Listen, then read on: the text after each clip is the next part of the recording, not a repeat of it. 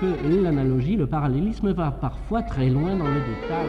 La musique classique est au-delà. C'est l'heure métaclassique avec David Christoffel. Le peintre Marc Rothko a écrit un jour dans ses fiches de travail Apollon est peut-être le dieu de la sculpture, mais au fond, il est aussi le dieu de la lumière. Et dans l'éclat de splendeur, non seulement tout est illuminé, mais à mesure que l'intensité augmente, tout est également balayé. Voici le secret dont je me sers pour contenir le dionysiaque dans un éclat de lumière. Et voilà qui pourrait servir de révélation dans l'écoute d'une pièce comme La Rothko Chapelle de Morton Feldman. Mais avant d'en arriver là, faut-il commencer par écouter un peu moins les notes que les sons, délaisser les repères thématiques et la répartition des hauteurs pour pouvoir se rendre attentif au bord, au jeu d'ombre, au flou, quand ce n'est à la dilution des couleurs. L'ambition de ce numéro dilué de métaclassique est donc là, donner à entendre l'histoire de la musique du XXe siècle du point de vue d'une dilution des catégories de l'harmonie. Pour ce faire, nous recevons deux musicologues, Hector Cavallaro, qui a soutenu à l'Université Paris 8 une thèse intitulée Téléologie négative qui s'attache à suivre les comportements et mouvements de musique non téléologique, et Camille Linhart, qui a soutenu à l'Université de Strasbourg une thèse intitulée Le devenir de la hauteur note, qui fait l'objet d'une publication sous le même titre aux éditions de la Tour. Et pour commencer, en musique, un extrait des Reflets dans l'eau de Debussy par Arturo Benedetti Michelangelo.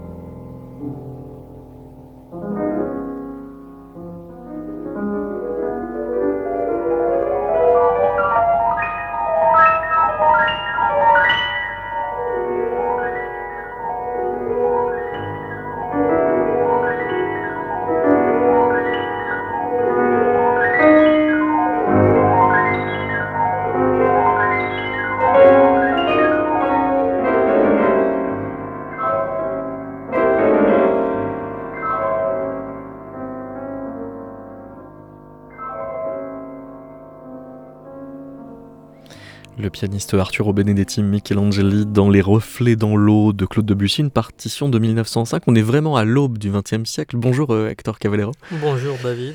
Alors, Boulez euh, écrivait de la musique de, Debussy qu'il y avait dedans un refus des hiérarchies harmoniques existantes comme données uniques d'effets sonores. Euh, à quoi vous, vous répliquez en défocalisant un peu de, la question strictement euh, harmonique et en disant que Debussy semble mettre au centre de ses problématiques musicales le pourquoi d'une organisation des sons, ce qui veut dire que l'harmonie debussiste se dilue, selon vous, parce que justement la directionnalité du discours se trouve plus diffuse Tout à fait, je pense que le, ce qui est important chez Debussy, euh, que l'on parle d'harmonie ou d'autres paramètres euh, euh, présents dans, sa musique, c'est le fait qu'il y, il y a cette catégorie de, de l'ambiguïté. C'est-à-dire il y a, il, il y a une transition, il y a ce, ce règne, ce, ce domaine de du gris entre une chose euh, et une autre. Je pense que par rapport à l'harmonie, on devrait parler d'une transition entre la musique tonale, une espèce de révolution subtile euh, par rapport à, la, tonalité avec apostrophe euh, déjà chez Debussy. Mais justement, ce qui m'intéressait moi quand j'ai pu travailler sur, sur ce compositeur et ses pièces, c'était le fait que au-delà du changement de paradigme qui se produit à la fin du 19e siècle et au début du 20e euh, concernant l'harmonie tonale, il y a quelque chose euh, de peut-être plus profond euh, dans le sens vraiment de, de, de, de la gravité des choses. Il y, a, il y a une couche qui précède de la tonalité et cette couche pour moi c'est c'est le temps, c'est cette matière insaisissable qui, qui rend euh, les sons possibles. Et je pense que le, la vraie révolution euh, euh, euh, s'attaque euh, à ça, s'attaque au temps musical.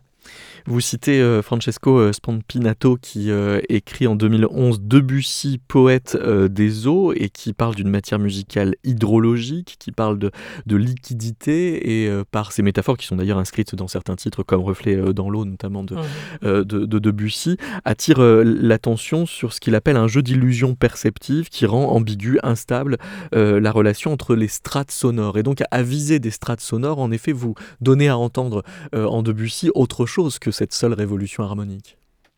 Tout à fait. Le, bouquin de Spampinato, il est très révélateur euh, de, presque toutes les problématiques euh, musicologiques euh, qui concernent un compositeur comme, comme Debussy. C'est-à-dire qu'il prend la métaphore liquide, l'élément de l'eau, comme vraiment comme axe central de- des, euh, des différents enjeux qui, qui sont à la fois euh, euh, le débat ou la dichotomie entre ce qui est figuratif et abstrait, entre la tonalité et ce qui vient après la tonalité. Et aussi, ça concerne la, la- représentation des images externes, comme des métaphores aquatiques, mais aussi, et, c'est là où j'essaie de, mettre l'accent dans, dans mon analyse de la musique de Debussy, ce n'est pas seulement le fait de, de- d'évoquer des images externes et de les représenter, euh, toujours chez lui de manière un peu ambiguë. Pensons par exemple au prélude où le compositeur décide de mettre les titres justement à la fin des pièces, mais c'est surtout euh, ce qui se passe à l'intérieur de la musique, c'est-à-dire des, choses qui, qui échappent au titre, qui échappent euh, à la musique programmatique, mais ce sont véritablement des, des comportements euh, internes, euh, immanents à Mm. l'intérieur des sons, des agrégats sonores, de, des verticalités, des, des accords, de, de, de manière de, de faire tomber les mélodies, par exemple. Spampinato, il parle de ça, de ce tropisme qu'il y a, ce- cette chute naturelle qu'il y a dans, dans les mélodies euh, chez Debussy. Donc euh, voilà, c'est c'est, tout un tas de, comportements qui sont présents à l'intérieur du, du fait musical même qui, euh, qui permet euh, de, de parler d'une musique, entre guillemets, aquatique, liquide, etc. Spampinato n'est pas le seul à, plonger euh, dans les, métaphores euh, euh, aquatiques. Et d'ailleurs, on a l'impression que quand on y va, on y va aussi avec précaution. Par exemple, vous citez beaucoup Rechlieff, euh, qui parle d'un flou, mais qui est un flou qui résulte d'une précision absolue. De même, vous citez la musicologue Muriel Joubert, qui va parler, c'est quand même ambigu, d'un statisme mouvant, tout en soulignant que cela permet à chaque couleur de ne pas être noyée dans le discours euh, continu. C'est-à-dire que on, on va dans l'eau en faisant attention de savoir nager. Complètement, c'est euh, bon. Il y a Joubert, il y a Jean Kelevitch, il y a Bukureshvili, il y a euh, Michel Imberti. Il y a une tradition beaucoup- il y a- il y a discursive, une vraiment, grande euh, tradition musicologique qui s'attaque à Debussy. On peut même parler de Debussy Studies aujourd'hui.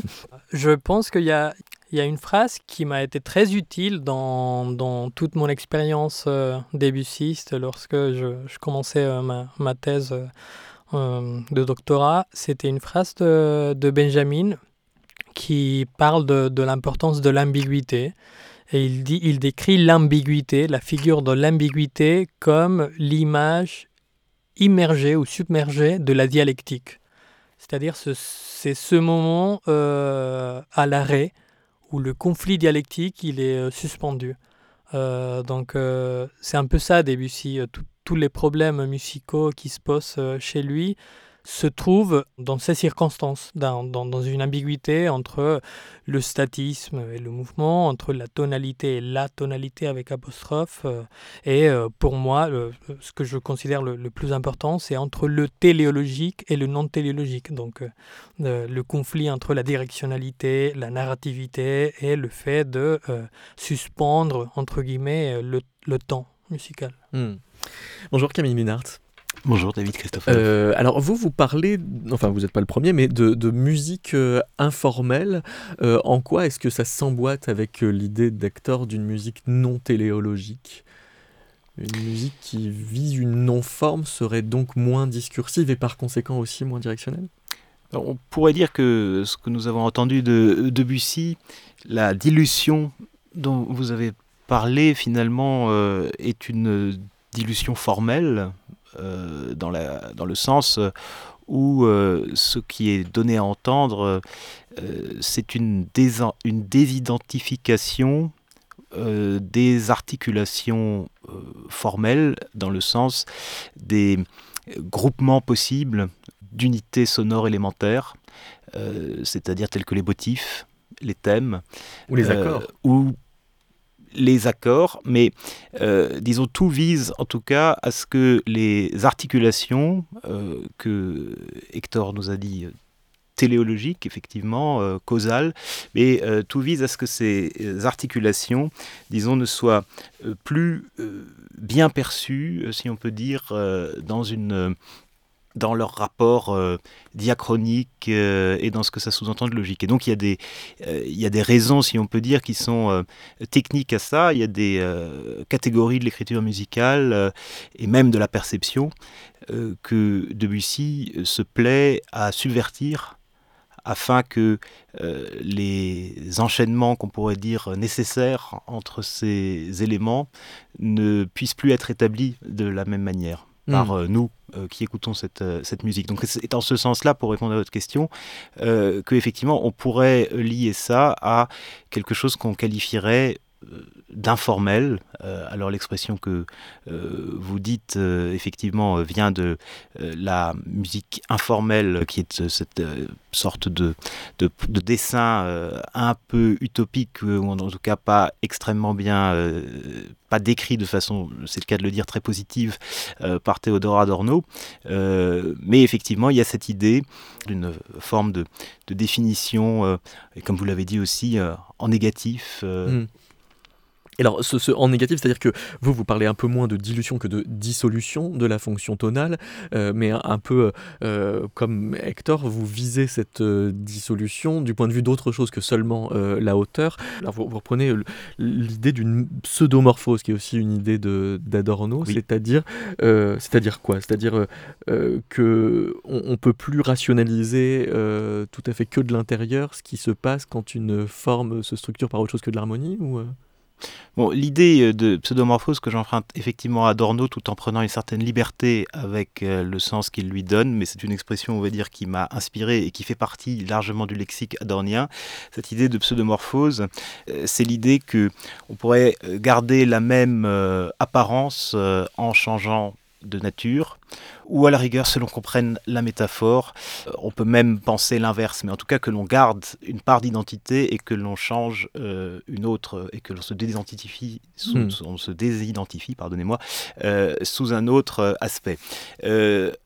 Adorno parle de ça dans quelque chose, je pense, qui intéresserait plus spécifiquement d'ailleurs Hector que moi, puisque au sens strict, puisqu'il dit que la musique se pseudomorphose à la peinture. Sous-entendu, la musique qui était un art du temps, se spatialise.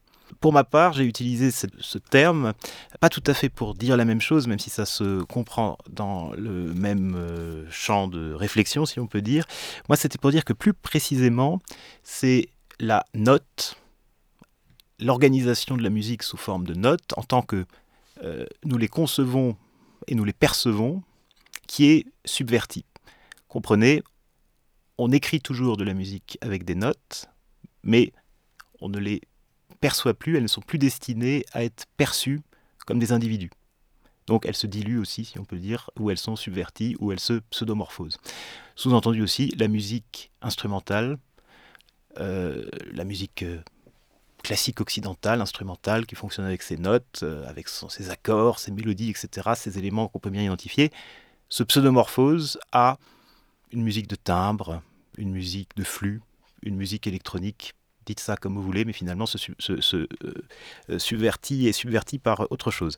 Alors, je, finis là-dessus en disant que concernant Debussy, on serait vraiment au début de ce processus dans sa période active, parce qu'on ne peut pas dire que les notes en tant que telles soient réellement subverties chez Debussy. C'est-à-dire que ce qu'on vient d'entendre euh, est encore d'une certaine manière au sens strict une musique de notes, c'est-à-dire qu'on peut encore euh, identifier, sauf dans quelques cas un petit peu limite, on peut encore identifier les notes. Donc chez lui, c'est plutôt à l'échelle d'au-dessus, c'est-à-dire les motifs, les articulations formelles, la téléologie justement, euh, qui est subvertie, mais on a encore les structures de notes. Quand on ira plus tard dans le siècle, juste après euh, Debussy, et suivant en ce sens une voie qu'il a ouverte, on verra que c'est la perception même des notes euh, qui est identifiée. On va écouter un extrait d'un compositeur qui a donné un destin à ce mot de, pseudomorphose, qu'il l'a utilisé lui-même, qui est Ligeti. Un extrait d'atmosphère que l'on va donc commenter ensuite.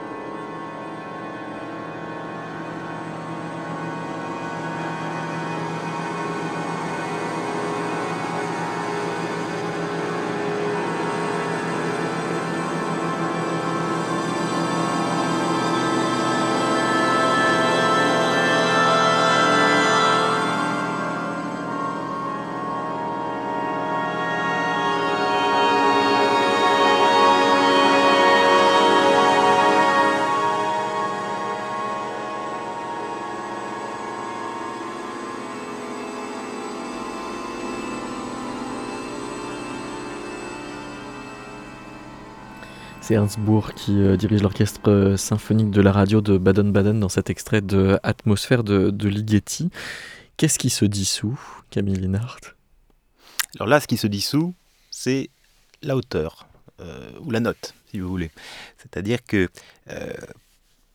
allant plus loin, si on peut dire, dans le cheminement historique que ce qu'on vient d'entendre chez Debussy, où il était encore possible de percevoir des unités discrètes, eh bien là, chez Ligeti, cette perception est brouillée, diluée, comme vous le dites, ou subvertie, pour des raisons qui sont assez simples euh, d'un point de vue euh, des règles de l'écriture musicale et de leur rapport à la psychoacoustique, c'est qu'il y a une saturation. Euh, c'est-à-dire que ce que nous donne à entendre Ligeti ici, c'est un cluster, ce qui est plutôt marquant de son époque, c'est que c'est un cluster orchestral. Alors ça se fait aussi euh, dans l'école polonaise, hein, euh, des compositeurs comme Penderecki d'après-guerre. mais on orchestre le cluster qui était normalement un geste qu'on faisait au piano Hein, euh, en mettant euh, la paume de la main ou le coude et en jouant toutes les notes à la fois. Euh, et que ce soit au piano ou que ce soit à l'orchestre, mais ici évidemment on peut plus, il, peut plus rentrer dans, un travail opérationnel précis comme il règle chaque note du cluster, ce qu'on ne peut pas faire quand au piano on appuie le, coude ou, la paume des mains. Donc il travaille le bruit du cluster de l'intérieur, puisque la, propriété du cluster, c'est de faire un bruit avec des éléments euh, particuliers que sont des notes. Donc c'est ce que donne à entendre ici. Il travaille un son, il le sculpte de l'intérieur, il sculpte du bruit avec des notes. Euh, c'est ce que fait euh, ici Ligeti dans une analogie qu'il établit lui-même d'ailleurs avec la musique électronique.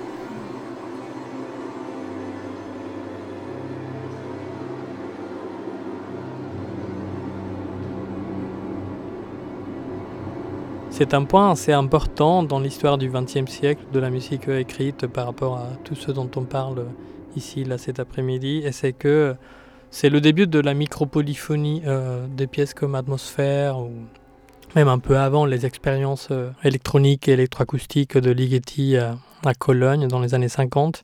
Et par la suite, euh, Lux Eternal, Lontano et d'autres pièces instrumentales il y a un lien assez fort entre euh, ce que Ligeti euh, découvre, euh, entre ce que Ligeti propose et ce qui s'était passé au début du XXe siècle, justement à l'époque de, Debussy.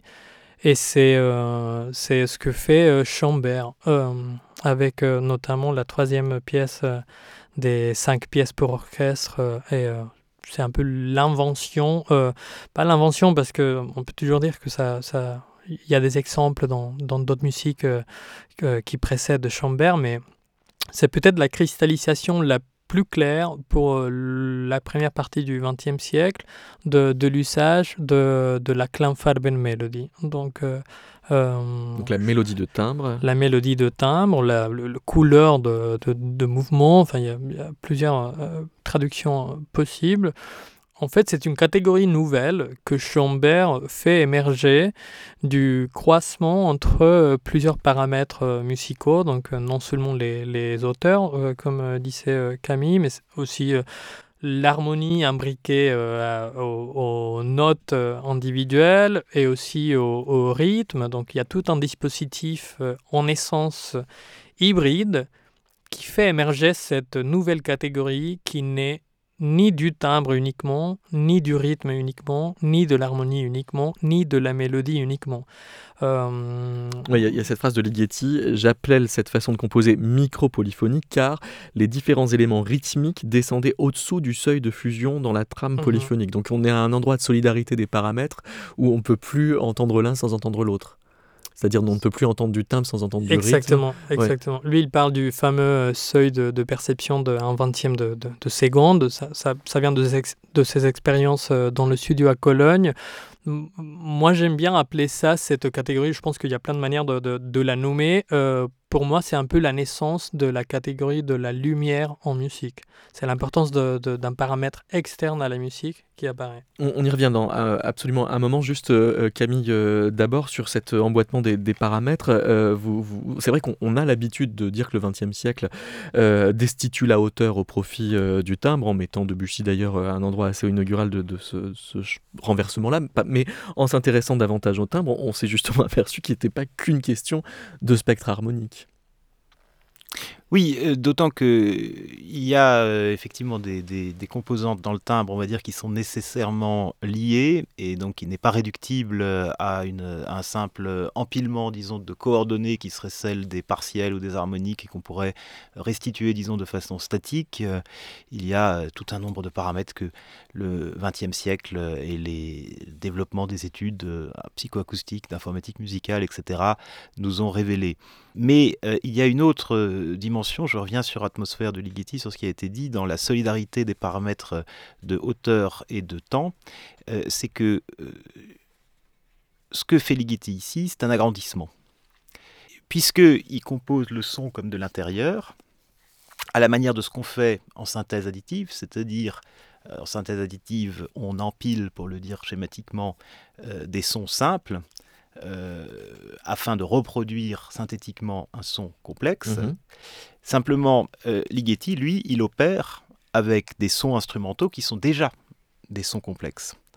Donc, euh, il fait, si on peut dire, il fait un, agrandis- un agrandissement, il reproduit à une échelle supérieure une structure qui, existe à l'échelle microphonique. Donc en fait, il fait de la microphonie à une échelle macrophonique. Il réplique une structure microphonique à une échelle macrophonique. Et pour pouvoir la contrôler, il est assez logique qu'il ait besoin de corréler, euh, si on peut dire, cette extension de l'échelle à une extension de l'échelle du temps aussi.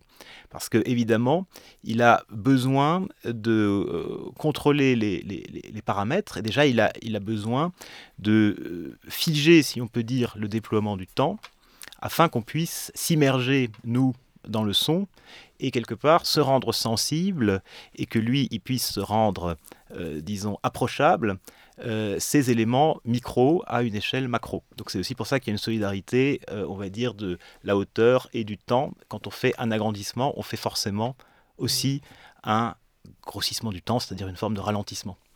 Et donc de, de suspension euh, Et donc de, de la direction, d'une de- discursivité, de, la euh, si on peut téléologie. dire. Ouais. Ouais. Euh, Hector, est-ce que vous pouvez, donc, puisque vous avez introduit euh, cette euh, idée de, lumière, éclaircir maintenant la citation que je prenais en ouverture de, de l'émission, qui est donc une citation du peintre Marc Rothko, que je redonne. Apollon est peut-être le dieu de la sculpture, mais au fond, il est aussi le dieu de la lumière. Et dans l'éclat de splendeur, non seulement tout est illuminé, mais à mesure que l'intensité augmente, tout est également balayé. Voici le secret dont je me sers pour contenir le dionysiaque dans un éclat de lumière. C'est une très belle phrase euh, de, des écrits de Rothko. euh, Quand on dit c'est très beau, c'est Parce que ça dépasse la raison? Ça, Je pense que ça, ça dépasse, euh, ça dépasse beaucoup de choses. Ce qui est très prénom des, des, écrits de, de Rothko, c'est qu'il il y a une volonté de théoriser son, son travail non seulement par, euh, par la révolution technique des peintres euh, de, ses collègues, les peintres abstraits euh, new-yorkais de, la même époque, les années 50 à New York, mais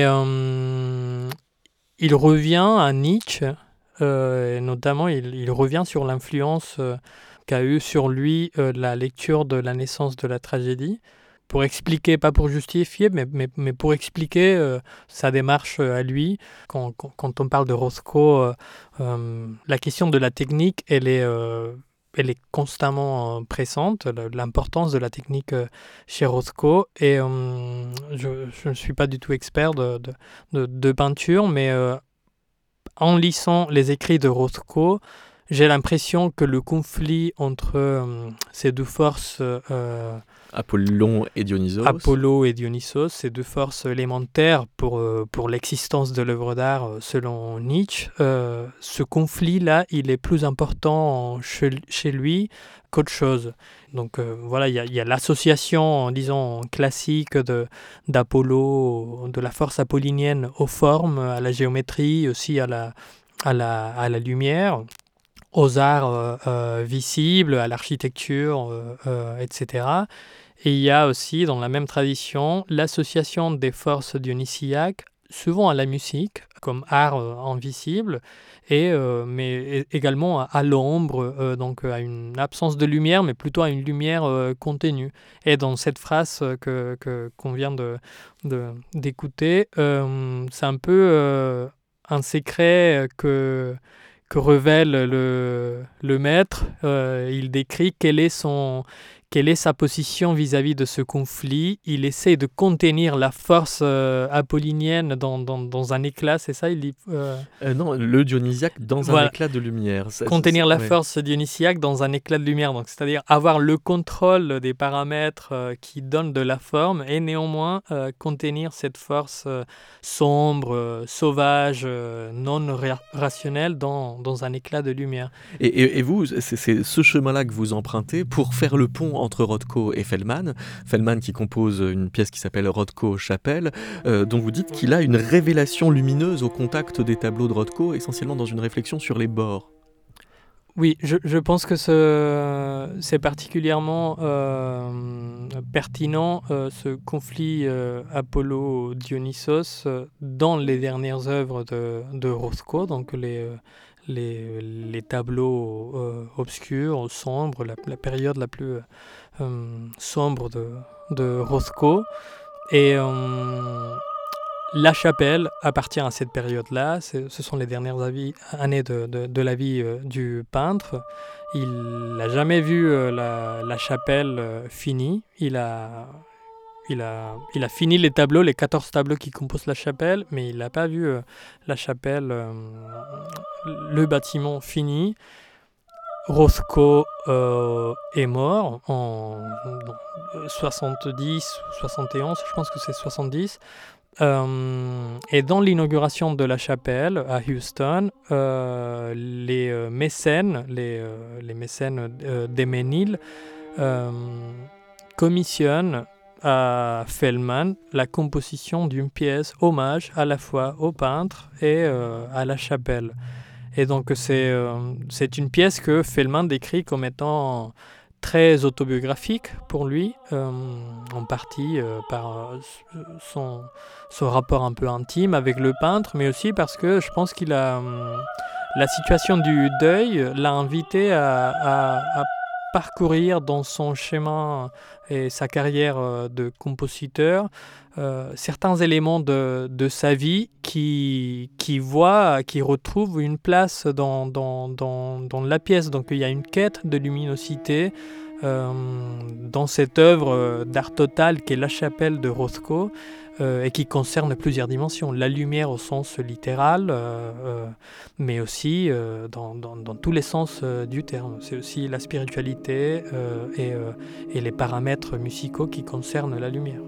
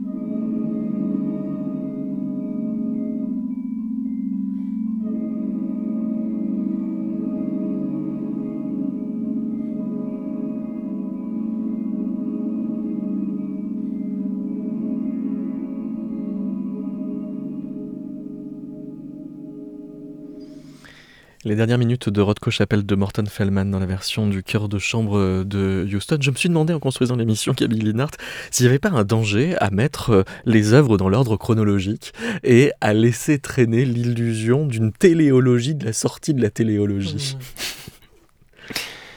Est-ce que vous avez fait une thèse dans l'ordre chronologique justement? Il est vrai que euh, mon travail se fait dans l'ordre chronologique. Je euh, ne pense pas que chronologie implique euh, forcément téléologie, euh, d'une part, et puis euh, encore la téléologie, faut-il s'entendre, disons, bien sûr sur ce qu'on appelle comme ça, c'est-à-dire si finalement c'est l'idée de détermination qui est qui est en cause là-dedans. donc toute la question est de savoir si on se fait effectivement du temps qui soit d'ailleurs musical ou du temps historique une vision je dirais, a priori, un déterminisme a priori, c'est-à-dire euh, dont on peut quelque part, euh, de façon analytique, euh, recouvrir le, procès, ou au contraire, si on s'en fait une idée plutôt synthétique, c'est-à-dire que les choses s'ajoutent, peut-être en suivant une causalité, peut-être en suivant une détermination, mais dont il ne nous est pas donné, si on peut dire, a priori, de percer les voies. Hmm.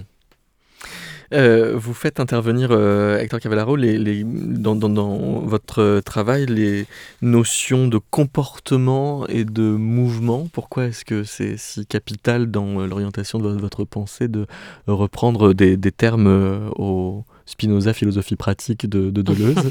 Ça, Oui, ça vient de Deleuze et de la lecture que Deleuze fait de, de l'œuvre de, de Spinoza.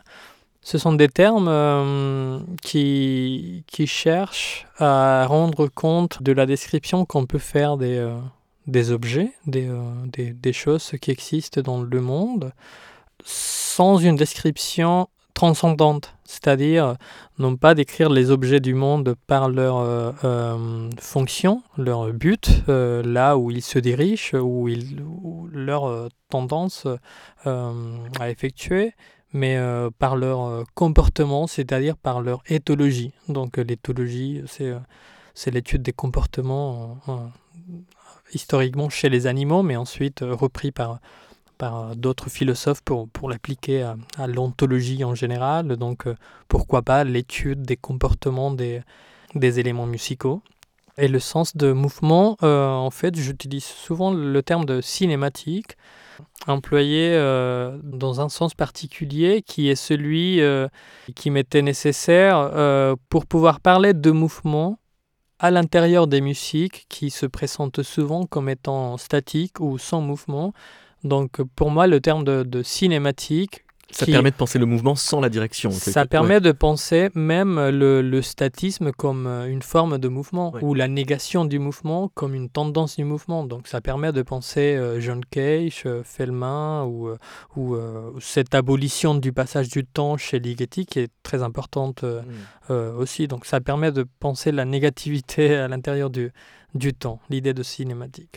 Parce que c'est ce que vous équissiez tout à l'heure, euh, Camille, en, lisant votre euh, travail, le compositeur Hugues Dufour, qui euh, en fait la, préface dans l'apparition aux éditions de, La Tour, part du fait que entre 1950 et 1970, il y avait une, convergence de plusieurs disciplines pour parler du son, que sont la physique, l'informatique, le traitement du signal, la psychoacoustique et, et, la musique, et qui donc arrive à porter un discours sur le son qui, par définition, sort euh, de ce qu'il appelle le structuralisme post-sériel, c'est-à-dire d'une description très intramusicale euh, du son et donc très fonctionnalisée euh, aussi. Et, en effet, ça vous amène à avoir une lecture des œuvres de la deuxième partie du XXe siècle qui embrasse un nombre de déterminations beaucoup plus larges. Oui, ce qui m'a paru important, c'était peut-être de euh, dépasser euh, ce clivage euh, dans le sens où, bien sûr, comme le rappelle Hugues Dufour dans la préface, il est vrai qu'il y a eu, et notamment dans la musique spectrale, une émancipation d'un structuralisme qu'on a associé à la musique sérielle et qui était extrêmement univoque, si on peut dire. Mais on a peut-être eu tendance, après ça, à présenter la libération du timbre comme euh, une espèce de phénomène qui rendait le son à son immédiateté. Et mon propos s'est efforcé euh, de démontrer ce qui me semble être euh, l'inverse, c'est-à-dire que il n'y a pas on n'est pas rendu pour autant, je crois que c'est peut-être ce qu'a voulu faire aussi Hector avec sa cinématique, qui est un très beau terme pour montrer que, effectivement, il y a bien un mouvement même s'il n'est pas téléologique, et il y a bien quelque chose comme une euh, logique, on pourrait dire dans un sens souple, euh, qui explique qu'on passe d'une chose à une, autre. Et de la même manière, euh, pour ce qui est des structures logiques qui travaillent la musique, ce n'est pas parce qu'on serait délié d'un structuralisme très sériel, disons, très, très univoque, très idéal, etc., que la musique se défait de toutes ces structures. Et donc, le fait que la musique reste une musique euh, qui travaille par exemple avec l'écriture, qui travaille avec les notes, euh, il me semble qu'il y a là-dedans des logiques, là aussi, qui sont alternatives, qui sont étendues, comme vous l'avez dit, hmm. à, d'autres dimensions du son, mais malgré tout, qui sont rapportées les unes aux autres et qui forment, si on peut dire, non pas peut-être un système, mais des ensembles euh, assez systématiques. Quand bien même ils ne sont pas forcément décrits euh, comme tels, mais il y a euh, un, appareil logique, un appareil technique de l'écriture contemporaine par rapport au travail du son complexe,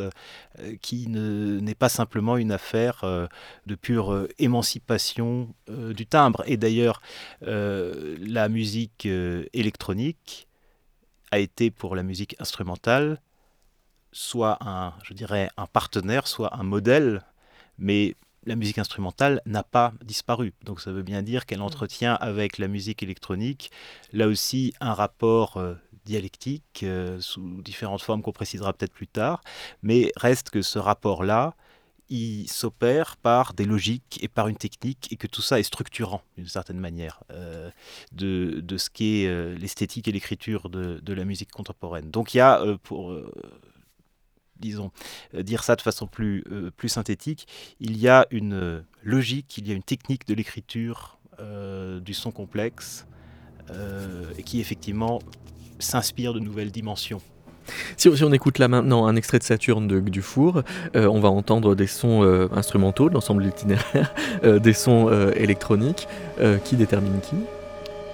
C'est peut-être le moment de citer euh, cette phrase de Ligeti euh, qui dit euh, le violon, il n'existe pas dans la nature non plus. Donc il y, a cette référence au débat maintenant historique dans la musique du XXe siècle entre machine ou non machine.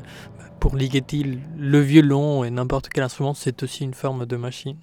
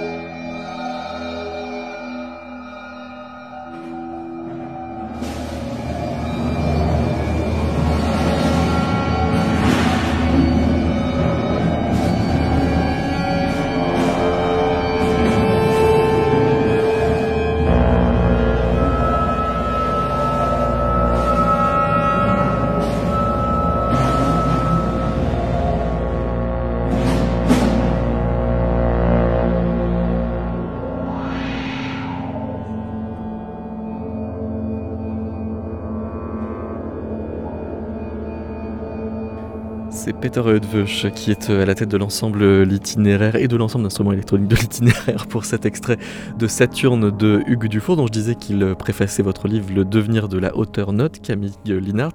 Euh, on, se pose donc cette question de la dialectique négative, qui est donc un terme qui vient euh, d'Adorno et que vous activez tous les deux pour essayer de renouveler de quoi on parle. Quand on parle de, musique au XXe siècle, on pourrait presque le dire comme ça.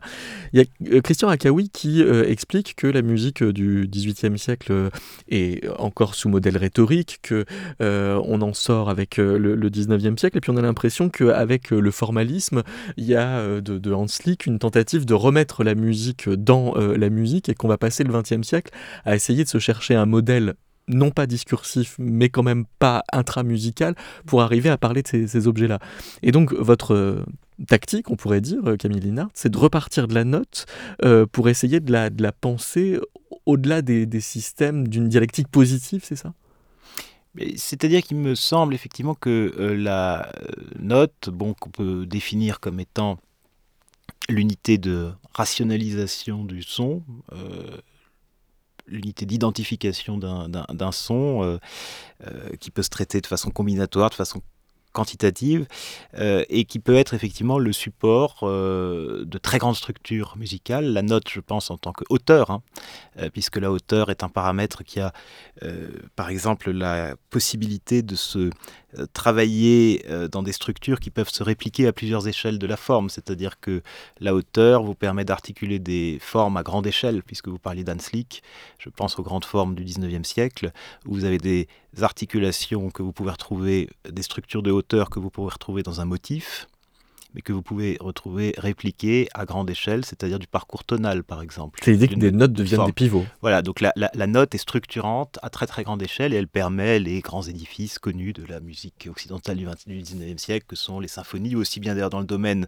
non hanslickien, les opéras de Wagner finalement se structurent aussi hmm. de la même manière et d'ailleurs l'une esthétique et l'autre finalement, que ce soit euh, ce qui s'appelle la, musique dite euh, pure ou la musique euh, à programme finalement, vit vise la même, je dirais, euh, la même unité finalement. Il vise une synthèse totale, une sorte de subsomption de l'unité, euh, que ce soit à travers la forme cyclique au XIXe siècle dans les très grandes symphonies et très grandes formes, ou que ce soit dans la forme euh, opératique chez Wagner. On vise effectivement l'intégration maximale, ce qu'on pourrait appeler effectivement l'identification, l'identification, la forme, et ce qui se passe au XXe siècle, et ce que décrit euh, et conceptualise très bien Adorno, mais il y a d'autres euh, penseurs évidemment qui euh, sont un petit peu qui gravitent autour de ce thème avec des lexiques différents, c'est la pensée du négatif, quelque part, qui transperce euh, cette euh, idée du retour à soi, de l'identité, de l'intégration complète dans la grande forme, euh, parce qu'il y a cette idée très forte et très peut-être fondatrice de l'art contemporain et de la musique contemporaine, en tout cas une certaine musique contemporaine, d'une forme de nécessité presque philosophique, esthétique, éthique de la négativité, dans le sens où il y a un danger ontologique, euh, éthique aussi, euh, au XXe siècle, de l'identification, euh, de la pleine identité. Et donc, on commence à travailler des formes et des matériaux sous, disons, l'espèce de la non-identité, c'est-à-dire à la qui se trouve sur des sur des crêtes. ce qui est déterminant est en creux. Voilà, exactement. Ouais. Qui travaille des conflits, oui. en tout cas. Donc vous, vous le travaillez au niveau des déterminants euh, Moi, je le travaille, disons, au niveau, euh, je, je, je, travaille au niveau de la de l'unité euh, la plus élémentaire, si on peut dire, de l'écriture musicale, qui est la note, son rapport au son, son rapport à sa prochain, au prochain, c'est-à-dire à la prochaine note, si on peut dire, vraiment les structures minimales qui font la qui font la, la musique. Là où, où, Hector, vous le travaillez au niveau du projet, on pourrait presque le dire comme ça? Au niveau de. Euh, au niveau de la forme, mais, euh, mais je pense qu'on s'attaque tous les deux au sens musical euh, au fond, parce que celui-ci est déterminé par les articulations sonores et aussi par, le, par ce qu'on fait de, de, de, la hauteur. ces choses-là déterminent aussi le sens musical au fond. Moi, je voulais revenir sur la définition que propose Adorno de de, de, de, ce terme qui nous est commun à Camille et Donc moi. de dialectique de négative. dialectique négative, qui est, euh, d'après lui, euh, la, la, conscience rigoureuse de la non-identité. Et euh, moi, c'est inscrit dans, dans, le titre de, de, ma thèse, euh, le terme que, que, je propose, il s'inspire directement de, de, de, cette idée chez Adorno. Donc moi, je parle de, de dialectique, de téléologie négative, pardon. Pourquoi? Euh, Parce que je pense que euh, on peut penser euh, la forme sonate comme la forme téléologique par excellence qui reproduit en même temps une dynamique dialectique en positif, c'est-à-dire l'exposition de l'identité thématique, le développement dramatique avec une éventuelle réexposition, et surtout l'idée qu'il y a un retour de l'identique et une réconciliation de l'identité euh, thématique qui est euh, chez Adorno aussi subjective. Donc il y a ce conflit, euh, il y a ce, ce couplet entre, qui est un couplet, c'est une réflexion philosophique de penser l'identité thématique de la musique comme ayant un miroir dans l'identité subjective du sujet philosophique. Donc moi, je, si je propose ce terme-là de, de, de, téléologie négative, c'est en réponse à la forme sonate comme dialectique en positif. Et du coup, euh, ce serait la téléologie négative, l'ensemble de logiques euh, musicales rigoureuses, elles aussi, à l'intérieur du non-téléologique à l'intérieur des formes musicales, des, des, des, des œuvres, des esthétiques différentes qui échappent à la norme téléologique. En, en, 2003, les éditions de la Sorbonne avaient publié un volume musique et dramaturgie dans lequel euh, Laurent Fonerou parlait de dramaturgie négative, euh, avec euh, à nouveau l'idée que certaines dramaturgies ne pouvaient se penser qu'en négative justement dans la musique euh, du XXe siècle. Euh, Est-ce à dire que le spectralisme euh, est encore en dialectique positive? Ah, je, ne, je ne pense pas. Euh, parce qu'il y a une chose mais qui est très importante qu'il faut dire sur la dialectique négative aussi bien que sur la musique informelle euh, dont on parlait avant, puisque ce sont deux catégories finalement qui sont assez liées chez Adorno, la musique informelle étant un petit peu une sorte d'élaboration esthétique et musicale euh, du programme métaphysique de la dialectique négative, mais elles se correspondent. Euh, ce qu'on entend aussi bien, il y, y, a une équivoque dans le terme informel et il y a une équivoque dans le terme négatif, c'est-à-dire qu'on oublie la part de formel dans l'informel et la part de positif dans le négatif. Oui. Euh, comme l'a bien dit d'ailleurs euh, dans la définition, Hector dans la définition qu'il a rappelée d'Adorno, et euh, en insistant lui-même Hector sur le terme de rigoureux, euh, la dialectique négative, ce n'est pas la pure négation. Euh, de même que l'informel n'est pas le, le, le, le, pur informel. Donc en fait, c'est assez mal, on a, on a souvent souligné que c'était un peu, euh, sinon mal dit, ou en tout cas équivoque de la part d'Adorno, parce que pour qu'il y ait une négation qui soit donnée opérante. à voir et opérante, il faut qu'il y ait une part de positivité. Euh, on ne peut pas euh, tout nier, sinon c'est une. Euh, bon, on finit, si on peut dire, dans le, on finit dans l'ineffable. Et Adorno, qui se méfie beaucoup de Heidegger, par exemple, évidemment, qui, qui, qui dont on va dire le programme d'Adorno, c'est quand même de, de un anti, euh, anti philosophie d'Heidegger, se méfie beaucoup de l'ineffable. Euh, et de ce que serait euh, une sorte d'hypostasie du négatif. Sorte, voilà, une sorte ouais. d'indétermination. Ouais. Euh, et le spectralisme, pour répondre à votre question, paraît être beaucoup plus du côté de la dialectique négative adornienne que du côté de quelque chose de positif, parce que le spectralisme, il ne faut pas oublier que le, spectralisme ne s'identifie pas au spectre. Il euh, le spectralisme ne s'identifie pas au modèle acoustique qu'il travaille, puisque le spectralisme a, travaille une première non-identité qui est celle de la musique instrumentale. Puisque le spectralisme euh, travaille de façon essentiellement instrumentale des modèles qui viennent de euh, l'électronique. Oui, mais il, il, active quand même comme programmatique euh, des outils d'analyse qui euh, sont sur sa table très positivement. Enfin... Oui, mais tout en sachant qu'il ne peut absolument pas les réaliser. C'est-à-dire que de façon fondateur, mmh. ah oui, fondatrice. Ouais, euh, D'ailleurs, c'est pour ça que Griset dit.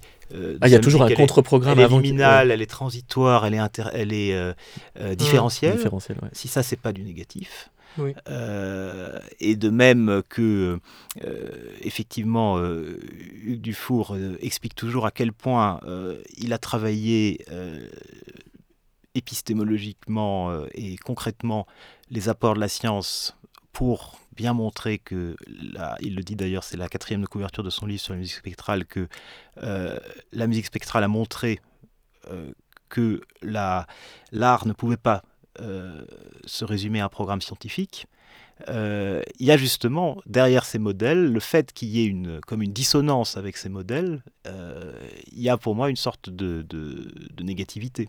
Ah oui, Au sens tout à fait adornien, dans le sens qu'il y a une. Euh, il y, a, il y a une Ça part d'un impossible. Voilà. Il y a, il y a, il y a une. Ce, que, ce, qui serait chez Dufour, je dirais, une, quelque chose de très euh, qui serait au un au-delà de la notation, parce que. Dufour travaille avec euh, euh, des phénomènes sonores d'interférence qui dépassent largement la notation, euh, ou chez Griset, euh, la recherche euh, impossible, disons, d'une conforma conformation du modèle instrumental à un modèle, disons, électronique. mais il y, y, a un travail du négatif par là. Pour vous, Hector Cavallero, le spectralisme est tant que ça négatif? Euh, J'étais assez d'accord avec le constat de, de Camille euh, sur l'idée qu'il y a, y toujours de la friction, euh, dans la négativité euh, qui contient de la positivité et dans l'informel qui contient du formel c'est difficile de donner des exemples concrets de ce que serait la musique informelle dont parle Adorno ou euh, l'idéal de, de, de, dialectique négative en oui, musique. Qui plus sur le projet sur des œuvres qui viennent après euh, Adorno. Ouais. Mais, mais, en tout cas, il y a quelques exemples dont lui-même a parlé et ça, je trouve que c'est assez intéressant parce que ça ouvre la voie pour, pour penser des, des possibles courants de, des exemples de, de ça.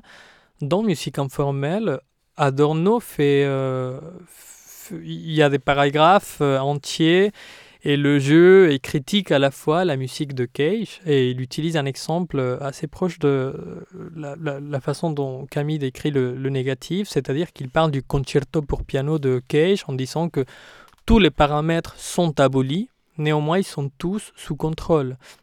Il y a, il y a du contrôle de, de, de, la matière chez Cage. Donc je pense que pour la musique informelle, euh, Cage, ce serait un exemple de, de l'idéal utopique du non-contrôle de la matière musicale comme reflet de, du conflit philosophique de laisser euh, la nature, entre guillemets, exister par elle-même.